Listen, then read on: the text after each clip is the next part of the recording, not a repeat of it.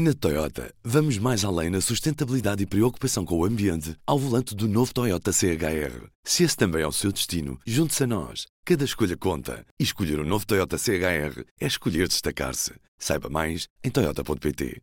Ora viva, este é o P24. Hoje vamos olhar para o TICão, o Tribunal Central de Instrução Criminal, que está no centro de uma polémica com a redistribuição de dezenas de processos que já estavam nas mãos de outros juízes. Para perceber o que está em causa, falo com a jornalista do público, Ana Henriques. Antes de tudo, P24. O seu dia começa aqui. Começa aqui. Alô? Alô, Ana, Ruben Martins, do áudio do público deste lado, como é que estás? Olá, tudo bem? Então, Ana, deixa-me começar por te perguntar o que é que está na origem da redistribuição dos processos do Tribunal Central de Instrução Criminal.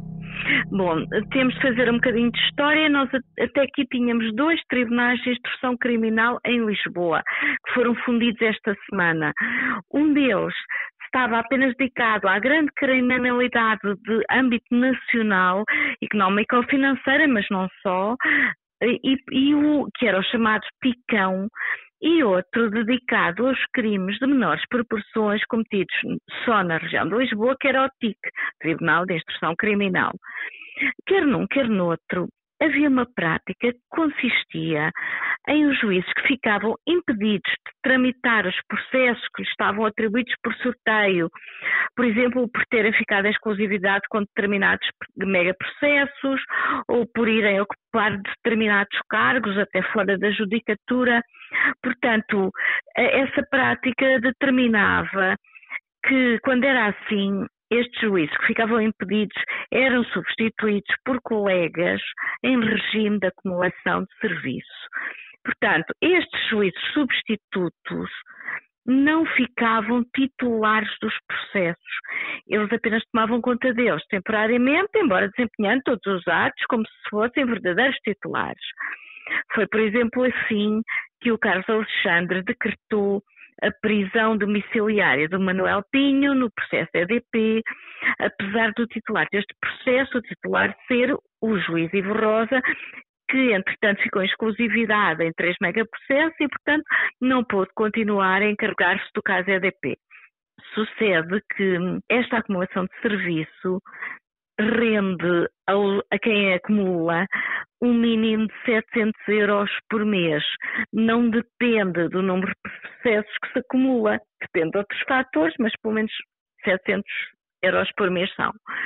O, o vice-presidente do órgão que superintende aos juízes, que é o Conselho Superior da Magistratura, decidiu, com esta fusão dos dois tribunais, modificar a forma de funcionamento da, da, da distribuição e rentabilizar essa fusão, ordenando que os processos que estavam a ser tramitados por outro juiz que não o juiz original fossem redistribuídos todos esta terça-feira que passou. Com a redistribuição dos processos pelos sete juízes disponíveis para receberem no novo TICão, ele deixava de ter de pagar o tal suplemento salarial, porque os magistrados a quem calhassem os processos neste novo sorteio tornavam-se seus titulares e, portanto, deixavam de ter direito ao tal suplemento salarial.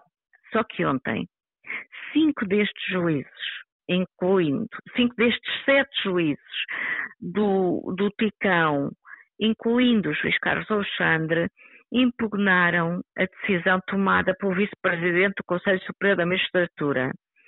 Eles alegam que a ordem que ele deu para, para se proceder à redistribuição dos processos nestes moldes, que contraria várias disposições legais, incluindo a lei que cria o novo TICão e além disso, além dos, dos alegados, das alegadas violações legais, ele diz que este método de trabalho também vai criar constrangimentos para o serviço, uma vez que estamos a falar de dezenas de processos que podem mudar de mãos de um momento para o outro. E como é óbvio, quando o magistrado recebe um processo que já está em curso, tem de estudar, tem prazo a cumprir, claro, mas uh, de, de responder a requerimentos, ouvir arguídos, o que é que seja, mas ele tem de estudar, porque se lhe chegou às mãos naquele momento, ele corre o risco, se não estudar, de tomar decisões erradas. E, portanto, esta redistribuição a acontecer, ainda não se sabe se vai acontecer mesmo ou não, neste momento, uh, vai atrasar o andamento dos casos que forem redistribuídos, embora traga poupanças ao erário público.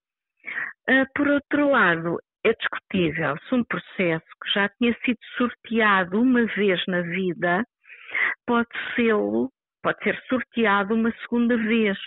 Uma vez que o princípio do juiz natural diz que a mudança titular só pode ser feita por razões de força maior, como a do, morte e uma doença grave. Porquê? Para impedir o surgimento de suspeitas de que determinado processo foi calhar a este juiz por ser mais benévolo ou menos benévolo.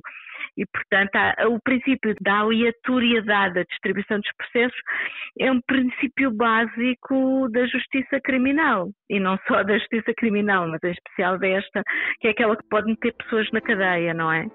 Ouvimos a Ana Henriques, e agora já só falta mesmo os destaques da edição do público desta quarta-feira, edição essa que tem uma entrevista à provedora do animal, Laurentina Pedroso. A provedora defende a modernização das touradas e admite inclusive é um referendo já decidida na idade da reforma. Vai tirar mais de 800 professores das escolas portuguesas em 2023-2024.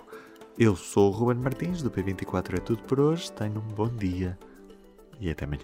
O público fica no ouvido. Na Toyota, vamos mais além na sustentabilidade e preocupação com o ambiente ao volante do novo Toyota CHR. Se esse também é o seu destino, junte-se a nós. Cada escolha conta. E escolher o um novo Toyota CHR é escolher destacar-se. Saiba mais em Toyota.pt.